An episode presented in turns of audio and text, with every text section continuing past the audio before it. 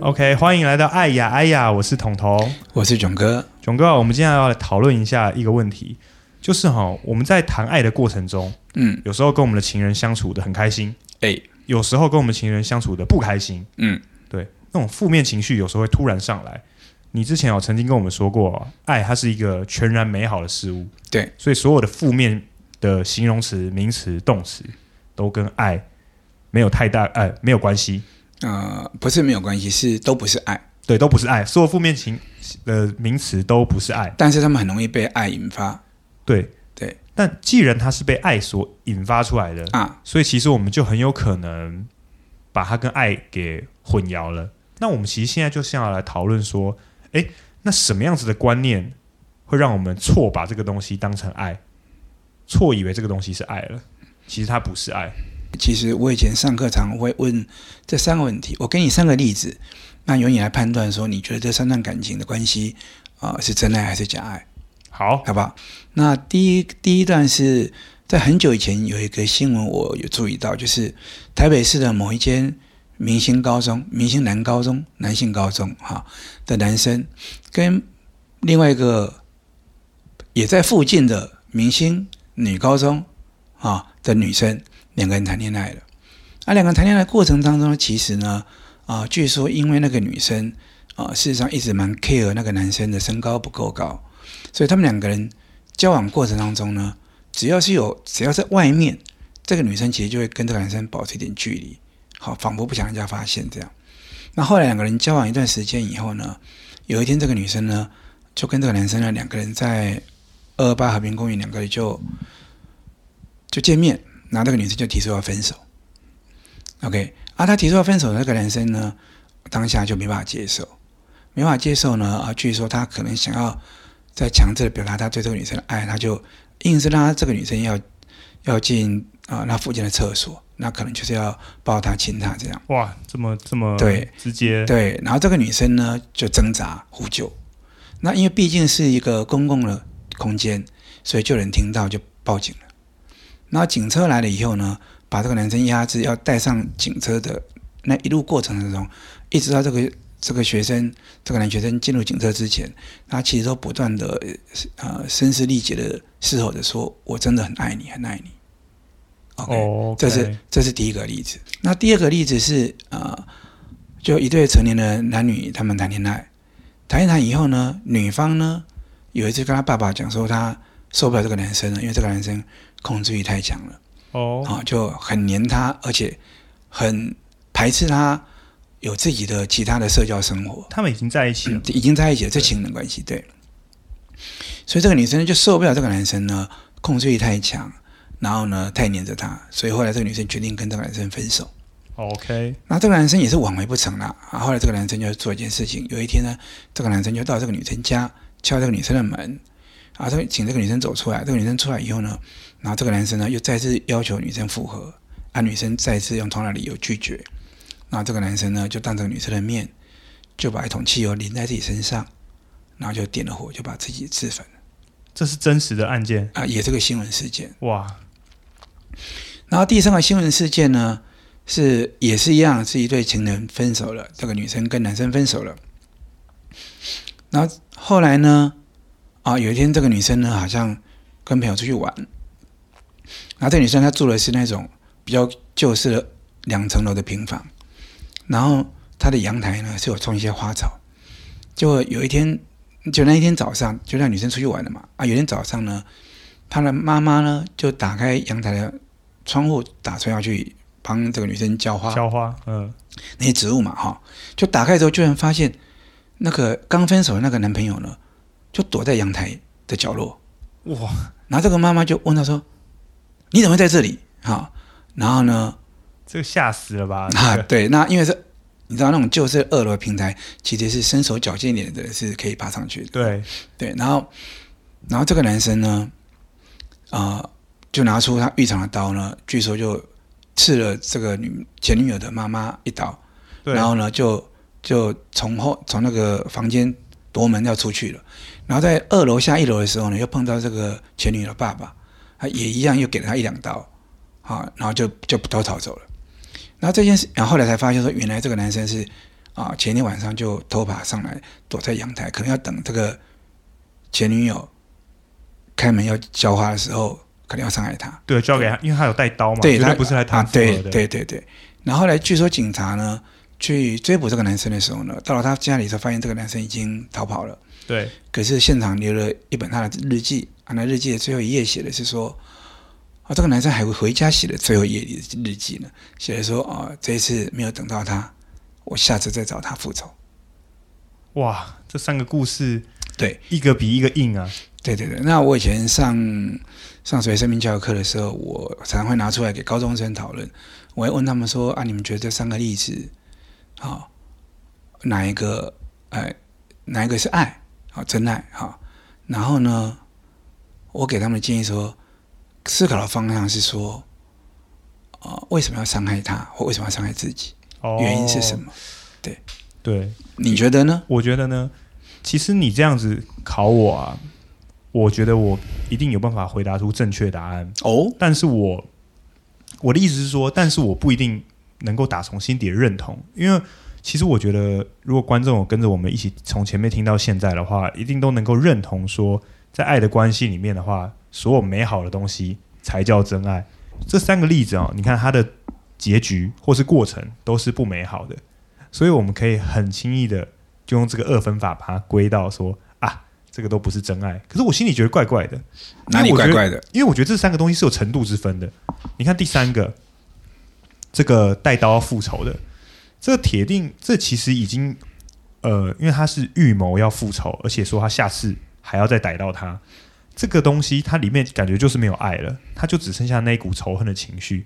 说白了，这其实就是恐怖情人嘛，对不对？嗯、那第二个，你看第二个例子哦，他哈，他最后是自焚，他最后他想要复合，求复合不成功，然后他就伤害自己，这个自焚，你就会觉得说这个例子跟第三个例子感觉有点不太像了，对不对？一个是要伤害对方，一个是伤害自己。嗯，那第一个例子就。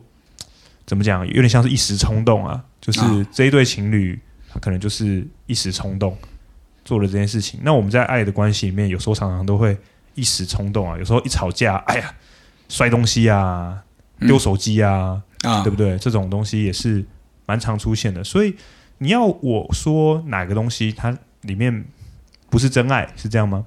哎，我都觉得它里面肯定还是有真爱的成分，除了第三个以外，因为第三个我觉得它就是。哎，爱应该已经走完了，应该就剩下那股恨意啊，要给他。但是这个恨也是由爱生恨啊。我的我的看法是这样子，你觉得怎么样？其实，如果你要定义最后一个是恐怖情人的话，那其实第二个也是啊。自焚的这个也算恐怖情人。呃，我想问你哈，如果今天你跟一个女生分手，那个女生就在你面前自焚。哇，这是恐，我一定觉得他恐怖情人，不恐怖吗？很恐怖，超恐怖的，对不对？对对对，他等于是，他等于是要让你这辈子永远很难活安，很难快乐的活下去啦。那一幕就在你眼前呢。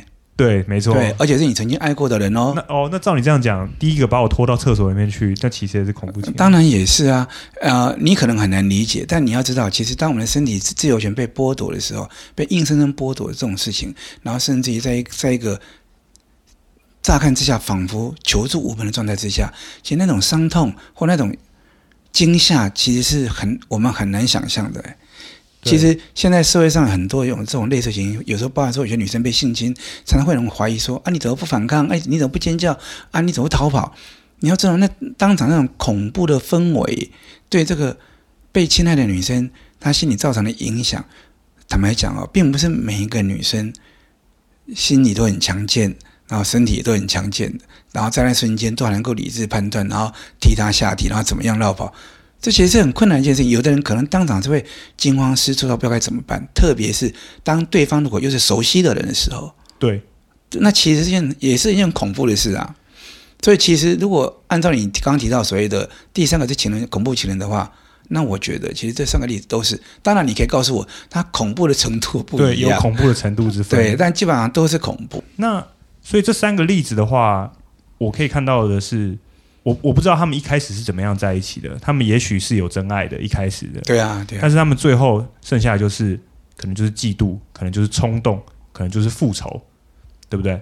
在这个三个例子里面，那为什么会有这么多的阴暗面会发生在爱情里面？啊、呃，其实阴暗面或受伤面、软弱面啊、呃，并不是只发生在爱情里面，它其实就是我们每个人在成长过程中摸索自己、摸索生命的过程中啊、呃，累积出来的东西。只不过是啊，前面讲过了，就是我们平常有很有可能就把它藏得好好的，因为我们自己也知道这些面其实并不太，并面相并不太好。可能面对情人的时候，我们可能就藏不住，因为我们要爱情要全然的身心灵结合，我们被迫要袒露自己，所以这个时候它就会非常明显的被凸显出来。因为你要跟一个人身心灵全然结合，在这个坦诚的过程当中，其实你就会不由自主的把你这个阴暗面带出来。对，例如说我是一个没自信的人。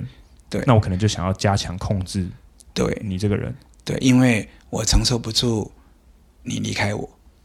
对，但对，但是再回到这三个例子的话，那他其实你要跟我说，他这些行为都不是爱咯。呃，后续的这些行为当然都不是。那之前我们当然不知道，也不用讨论。对，对，我们当然是讨论这些行为，但是我们猜测他们之前应该也是有一些真诚美好的互动呢。啊，只是其实其实我就是还是那句话嘛，因为我们其实现在人的感情问题，其实真的问题通常就是因为真假参半嘛。真假参半。对，然后例如说，我们常常会以为说这些呃依赖啊、嫉妒啊、控制啊，其实是我爱的一部分。对，哦，我们其实没有去意识到说，我们在爱的关系里面发现这些东西的时候，其实是我们借这个机会可以疗伤的。啊，疗伤或成长修正的一个机会啊！趁有人在旁边支持我们的时候，OK，那跟我们是一而二、二而一的感情关系、爱情关系来支持我们的时候，这个时候我们会比较有力量去做这个修改。可是我们如果把它合理化，就认为说这就是我爱的一部分。对，那你可以想象哦，那我嫉妒你，但越嫉妒越爱啊，因为我是因为爱你才嫉妒你。就是我们已经把被爱引发出来的阴暗面。就把它等同于是爱本身的时候，那当然情况就会越来越严重啊！这就是你刚刚说的真假参半，然后真假混杂在一起的。对，当你误以为嫉妒就是爱的时候，你就越来越嫉妒的时候，放心嫉妒的时候，对，哎，你有想过你另外一半的 feel 吗？哦，所以，所以我们讲过，爱是美好的东西，对不对？爱是最美好的东西，爱是可以让两个人都变美好的东西，对不对？对。啊当你误以为这些负面的阴暗面是爱的时候，而肆无忌惮的，甚至刻意的去强化它的时候，对，那个被你爱的人，他就没有被你爱到了，他感受到就是束缚跟痛苦啊。对，然后他甚至就觉得，从原先刚开始发现你那么嫉妒，说不定还有点小高兴，想到你看你这么在乎我，对，然后到他发现你接近歇斯底里的想要去掌控他的时候，像我们刚刚讲的第三个例子里面的第二个例子。那个女生就就受不了啦、啊，为什么呢？因为我们要爱别人之前得先爱自己，对不对？对。那今天我如果要跟你相爱，得失去我的自由的话，那我就不爱我自己啦。囧哥，既然你提到第二个例子，那我再问一下，那你看哦，那个自焚的那个人啊，啊，你就说他他都已经自焚了、哦嗯，他已经付出了他的生命了，嗯，那等于说他是把对方再放在他这个人之上了。等于说他爱对方更胜过爱自己，你看是不是这样？其实这样讲合理嘛，对不对？我因为爱你，我就自自焚嘞。那我铁定是爱你多过于爱自己啊。这个逻辑就是一个现代人非常容易犯的错。对，你怎么可以爱一个人胜过你爱你自己？这个在我们之前有提爱自己的。对你，你我可以再随便你想想看哦，你为什么希望别人爱你？你为什么希望别人爱你哦？哎，这个每个人想法不一定一样哦。但我想有个有个答案，你一定可以接受吧？因为我想爱我自己啊。我我为什么？哎，你想想看哦，我如果不爱我自己的话，那有没有人爱我？关我什么事？我如果不爱我自己，哎，你这个逻辑，等一下，你你再你再你再我再说一遍这个逻辑，我再说一遍，你你看哦，我如果不爱我自己，我不在乎我自己，那我怎么会在乎有没有人爱我？哎呦，你这个逻辑好像好像还蛮有道理哦。你看，如果我哈不在乎我自己这个人，那有没有人在乎我？我因为我我就不重要嘛。对啊，对啊，我不重要，那我就。可是你看，这个就是有可能这个人哈，他是很在乎自己的，但他自己没有能力做到这件事情。没错，对，没错，你讲到一个关键了，对啊，就是这样，没错。所以我需要别人来填补我内心的空洞。对，这个时候别人就变工具了，哎，又变工具了。所以你要知道一件事情，如果你没有办，虽然你想爱你自己，但你没有能力爱你自己，那我要问下一个问题：那你有能力爱谁？那如果你没有能力爱谁，你其实是希望别人爱你，而你没有能力爱对方，这叫相爱嘛？那我们之前讲过了，如果只有单方面的东西，它叫欲望，它不叫爱。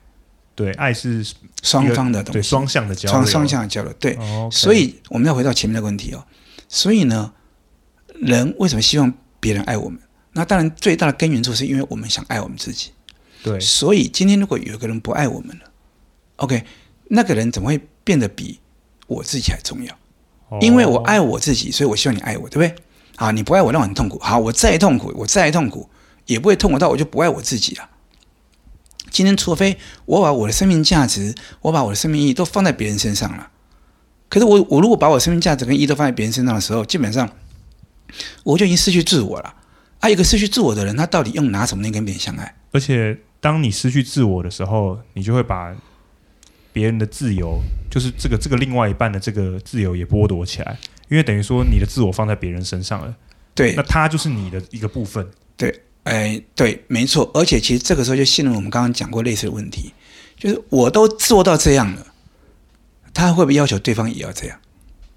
哦，他就会希望对方也是对，我都是在他身上，我都做到这种地步了，哦，所以也因此我都做到这种地步了，你怎么可以不爱我？而且我而且还可以很名正言顺的说，是没错，是因为爱你，没错没错。哦，那其实这也是跟刚刚我们讲嫉妒一样，他等于是。把自己的没有自信，把自己的软弱，把自己的没有能力爱人这件事情包装美化以后，它变成以爱的角度出现，所以才会你才会提到说啊，嫉妒不是爱，那依赖不是爱，控制欲不是爱。其实，其实我记得之前讲过，我们人其实不太可能带着理智在生活，或纯然带着理智生活，或纯然或者是纯然带着理智去谈感情，因为既然感情就是感性的东西。没错，对，那。可是我们还需要有理智跟智慧的原因，就在于说，当我们在谈感性的过程中，谈感情过程当中，一旦他出了状况以后，我们有没有能力能够跳脱出来，仔细去观观看自己的这段感情，包含自己，包含对方，到底哪里出问题了？对，哇！可是这样子，这个讲又听起来又很很困难，很理想化。你看啊，我举你刚刚讲的第一个例子，你说某明星高中，那我是这个男生，嗯，我的另外一半哈、哦，都嫌我矮。对不对？嗯、觉得跟我出去没面子。嗯，那这件事情哇，在我心中我一定有受伤害啊，一定的啊，一定的，对不对？那今天到了这个地步，我伤害累积到一个程度，我我就做出了这样子冲动的举动。可是你要说他不是爱好了，好，那他不是因为爱是不会这样去伤害别人的嘛，对不对？嗯，但是他的确是，他是一个互相的过程啊。我的我的意思是说，有可能你以前也伤害到我啦，对不对？有可能啊，他们他们的感情互动过程中，其实这个男生展现出他的软弱阴暗面，对不对？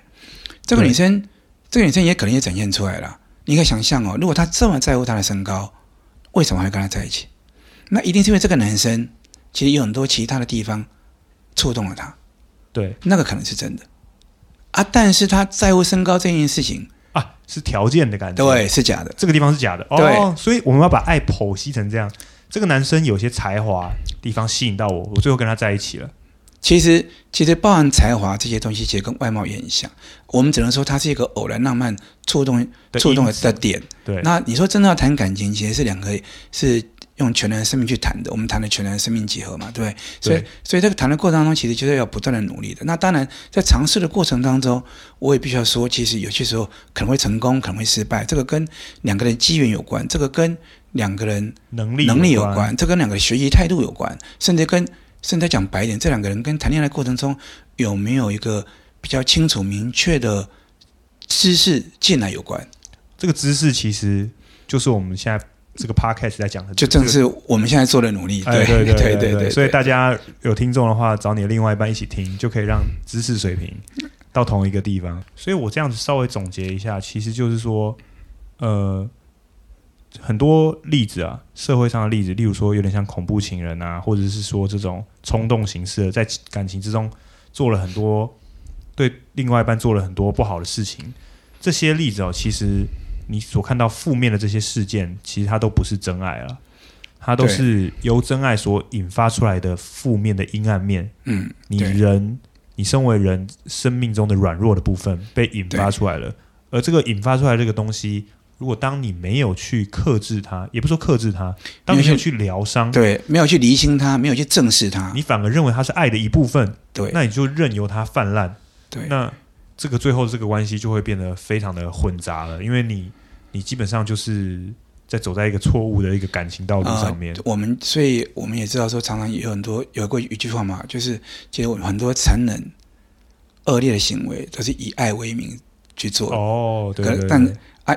误以为只要以爱为名，仿佛就一切就是合理而这而应该发生的事。囧哥，那我有看过这样子的例子哦，就是说你在你说在爱情里面啊，这个嫉妒啊、依赖啊、控制啊，它都不是爱，嗯，它都是假的啊。这个成分是假的，这个成分是假的，它不是真爱。对，那我看过是这样子哦，呃，有两个人在一起，那这个男的管他的女朋友管非常的严，嗯，我们说这个叫做控制欲很强嘛，对不对？这个女的。反过来也很控制这个男生，嗯，对不对？那么就互相控制，那等于说这两个人互相都在爱的过程中彼此嫉妒，然后彼此展现他们的控制欲，彼此依赖，那达成一个蛮恐怖的平衡啊，对不对？那这样子这个例子你觉得怎么样？然 后他大大他达成一个平衡啊，就是说，哎，我不能怎么样，那你也不能怎么样，那或者说我们就互相依赖嘛，对不对？我们外面啊，我我们我们两个今天就就。有点像那种美国那种嬉皮文化，我们就吸毒、喝酒一整天，我们就外面有很多事情，我们都都不上课，我们就在在房间里面这样睡觉、打电动一整天。我们两个心灵也许都很脆弱嘛，对不对？哎，也许都很不阳光嘛。嘿，whatever，对不对？我就我就是跟你在一起我就好了。怎么样？这种例子多不多？这种例子很多啊，而且我先讲一下，你刚刚讲的就很可爱。你说。达到恐怖的平衡，我我感觉照你刚刚的讲法，有点像这样吧？对啊，那就是恐怖喽。OK，没关系。那我要讲，你刚刚讲说例子多多，例子当然多，而且他不止情人，不止情人，在朋友圈也常有这种情况啊。就是一群人就聚在一起啊啊，他他其实他一个人他也受不了啊。那如果有很多人跟他一起做这些事情，例例如刚刚说，例如你刚刚说的啊，吸毒啦、抽烟啦，啊、以学生为例的话，就翘课啦，对啊，逃学啦，都 OK 啊。他自己做可能就觉得很心虚，然后甚至可能不快乐啊。有别人跟他做，他也不会不见得会快乐。哦可是最起码他觉得心安了，因为因为有人跟他一起做嘛。对，OK，那不不见得会有真的很快乐的感觉，因为这件事情可能有点空虚啊，啊。其实我必须要说实话，就基本上他不太可能快乐，因为基本上第一个，他就你刚才说到这样的人通常基本能力不足嘛。然后在第一个情况之下呢，他其实是。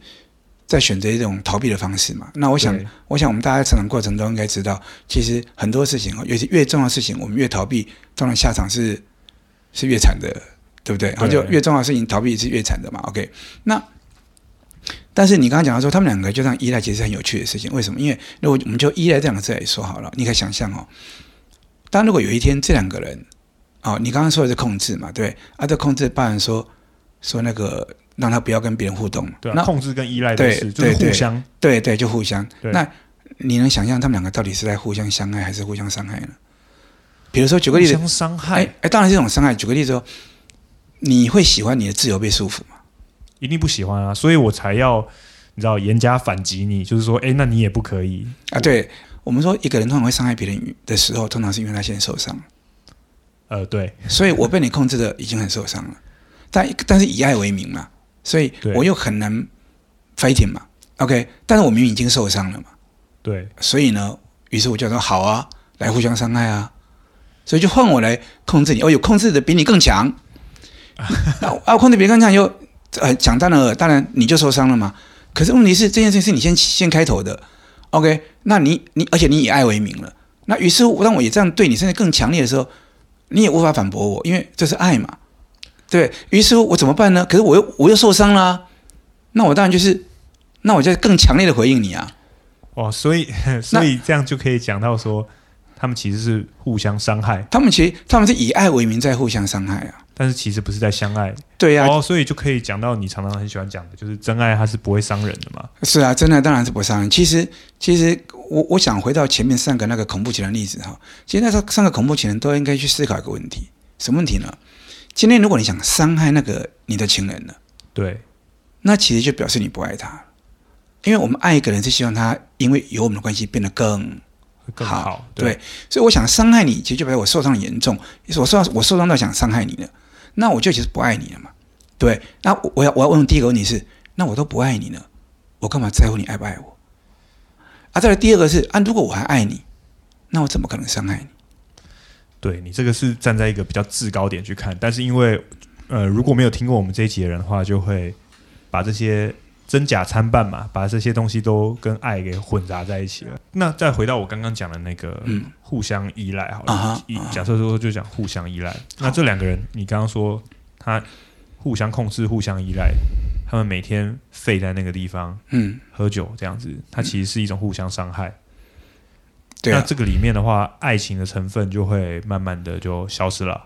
嗯。他们一开始有没有我不能理解，但是很显然，这种互动的方式基本上应该跟爱无关。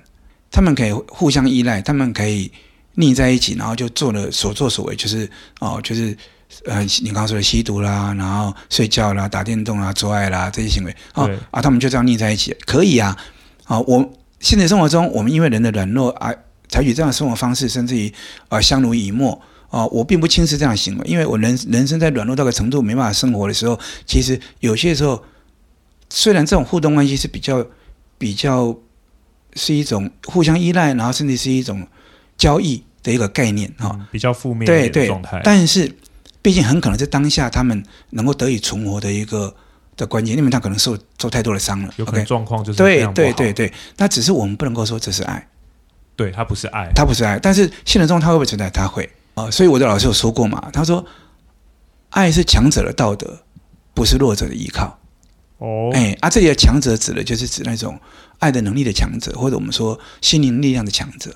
好，OK，啊，他指的不是外在条件，那个很壮，有多少 muscle 这样，嗯，这跟这个无关。对，那那我也必须要强调一下说，啊，可是并不是因为每个人成长过程中都是不懂爱，都需要慢慢学习的。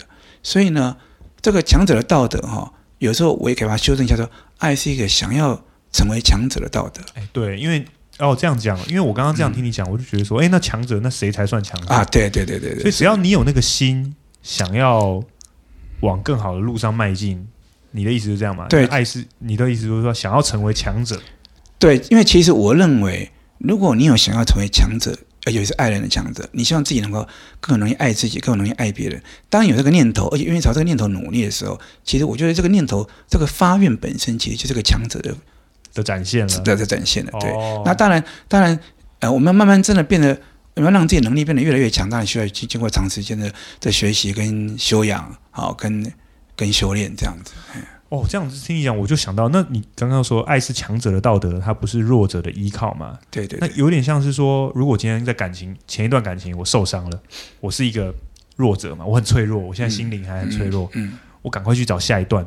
这是不是就是你所谓的弱者的依靠？对，这是弱者依靠，而且在在在同时被你找来依靠那个人就是个工具。哦，其实我们之前讲到爱的人有说过嘛，因为爱它基本上就是两个人之间的互动关系嘛，所以两个人是同等重要的主体，对不对？对。所以在这种情况之下呢，一方如果越弱，另一方另一方如果越强，那他们有可能还是可以一一起成长下去，因为比较强的那一方其实或多或少他基本上比较有能力能够去。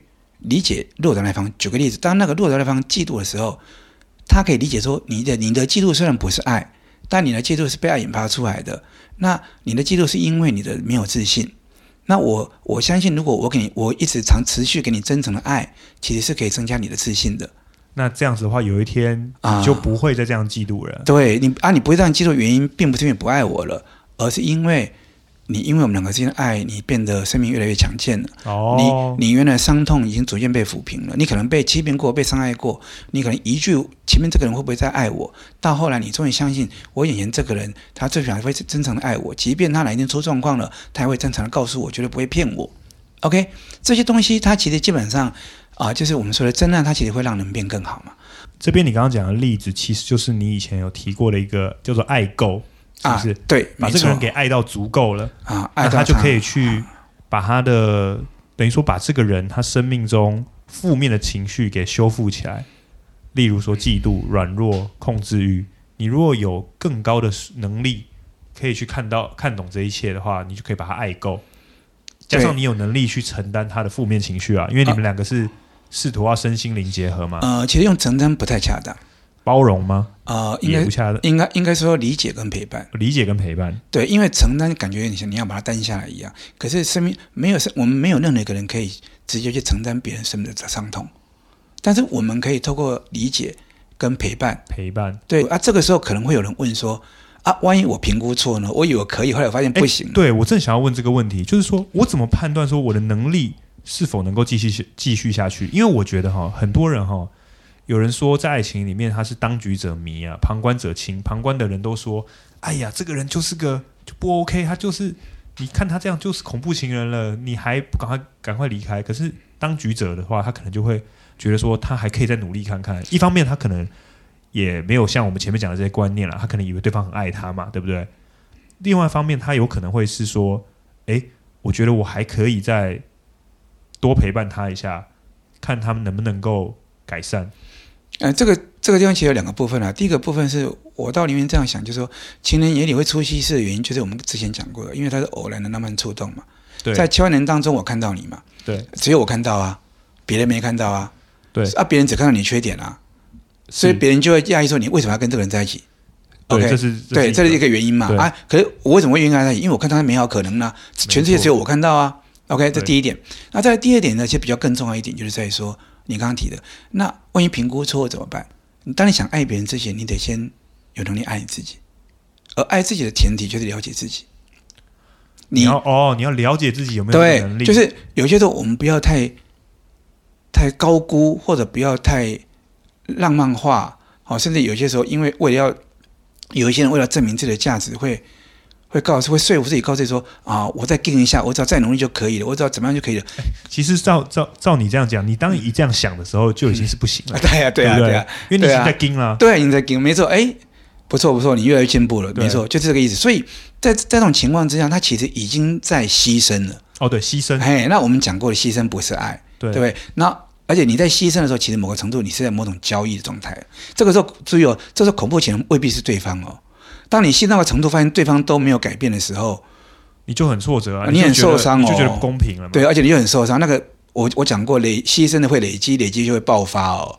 所以到时候这个时候恐怖情人可是可能是你哦，可能不是他哦。哦对对对，所以所以就是你错过了你的能力，然后你以为说你正你在陪伴他的过程，你已经这么努力了。然后对方怎么还不改善？其实你也已经默默的走入那个负面的那个道路上了。所以其实其实谈爱的过程中，如果说我们能够很很真诚的去去谈一份爱，然后啊欣赏就欣赏，啊觉得有状况就说有状况，就啊起码做到第一个特质，就是一开始就坦诚互动。对，啊啊这个这个坦诚互动呢，其实就比较不会，反而比较不会累积很多负面的情绪，到最后让恐怖情人的恐怖行为发生。哦，啊，因为就我们就是很坦诚嘛。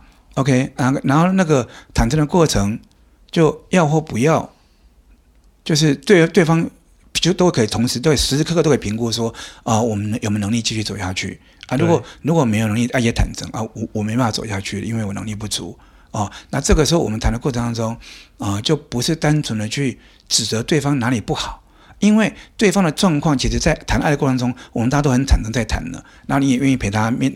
陪伴他嘛，理解他。对。可是后来到个程度以后，你发现你不行的时候，这个时候我们谈的当然就说啊、呃，我本来以为我可以继续陪下去，可是我发现我能力不够，能力不够。对对啊，我能力不够，我怕接下来下去我们会是彼此伤害。所以说，哦，在这个恐怖情人的关系里面，其实最重要的，因为你没办法控制对方嘛，其实最重要的还是你自己能不能够看清看清楚这一切，然后能够认识到自己的能力的上限在哪里。对，其实。啊、呃，前两天我在跟我学生讲到，就是说，其实举凡所所有的道理啊，所有的哲学的哲理或道理啊，其实本质上都是用来要求自己的，他不是用来要求对方的。对哦，你是说我现在跟你讲道理，我不能用这个道理来要求你？那对，那像我跟我学生讲说，那我这是我我为什么会教你们？因为你是我的学，你们是我的学生，你们是抱着想要学习的态度来的。那我理你们很诚心诚意抱着学习态度来，我理当要把我的经验传承给你们。OK，那所以我我在传承这个道理的时候，其实并不是想拿来说教，哎，指责你，指责你，对对对。哦、所以，所以当面对不是我的学生的人的时候，或者说当面对的不是来求助的朋友的时候，那通常我是不会拿这些道理去要求他们的。我原则上那些道理应该是拿来要求我自己的。哦，我知道你意思，你想要表达是，你想要表达的是说，在这一段感情关系里面啊，你哦去对指责另外一半，然后讲道理说啊，你应该怎么样，你应该怎么样，其实这件事情是毫无意义的嘛。因为你这些道理，其实你自己来拿来修身养性用的。对，那如果今天你希望你的情人是能够也懂得爱人的最好方式，还是那句话，爱只能在爱中学。你爱到他了，你把他爱到个程度了，他自然就会学会啊。哦，OK。对啊，啊，你可以想象，如果他没有爱的能力，爱你光用指责的方式，你觉得会有用吗？对，因为因为因为他。他就没有能力可以理解你嘛？对啊，对对他他觉得没被爱够嘛？对啊，对啊，哦、对啊，啊，或者说我们这样讲，他一生就没有被善待过嘛，所以他就不懂得怎么善待别人嘛。所以你要教他，不是用道理，你教他只用一个办法，就是你善待他，你用爱啊啊，对，而不是用道理教他。对，好，所以这一集哦，我们其实呃谈说爱，在爱里面其实很多情绪是真假参半的，有些东西它是真爱，有些东西它是假的。例如说嫉妒，其实也不用例如啊，所有的负面。负面情绪，所有的名词全部都是假的啊、呃！是真的情绪，但但不是爱、啊。对对对，是真的情绪，但它不是爱。对，它被错当成爱。对，那如果你如果你没有办法明白这件事情的话，你可能会就是任由你这些情绪泛滥啊，反正你就会觉得它是一个以爱为名的嫉妒，以爱为名的控制。那这样子的话，最后就会反而造成就是说双方都越来越痛苦。对，这个这个其实这个很重要的分水岭，就是当你把那些不是爱的东西当做爱的时候。你就开始在陷入假的爱里面了。对。可是如果你知道这些不是爱，它只是被爱引发出来的，你就可能正视它，然后修正它。去修正它，没错。那那个时候你谈的就是真爱。哦，对，那时候你就在对。哦。他所以它它其实是很多感情的一个很重要的分水岭。分水岭。对，其实当我们在谈恐怖情人怎么如何避免恐怖情形发生的时候，或者恐怖情人发生的时候，其实它可能是个表面的议题。我们其实拉到最根源的，还是要谈的是说，我们恐怕要学的还是说，我们有没有能力谈真爱。对，我们谈彼此之间谈的是不是真爱？因为如果我们谈的是真爱，哪怕我们能力再不够，但因为我们是在努力谈真爱，我们都会从中间得到一些收获。而且，既然是谈真爱，而真爱不伤人，所以这种情况之下，其实恐怖情人也好，恐怖恐怖的情人的行为也好，它其实出现出现的可能性就会非常低。对，好，那这一集大概就像这样子啦。那如果有有人有真实生活中的案例的话，也可以分享给我们。那如果有一些其他想法的话，也欢迎到我们的那个 Facebook 或者是 Instagram，或者是寄信来留言一下。哎，欢迎大家。对，好，谢谢，拜拜，拜拜。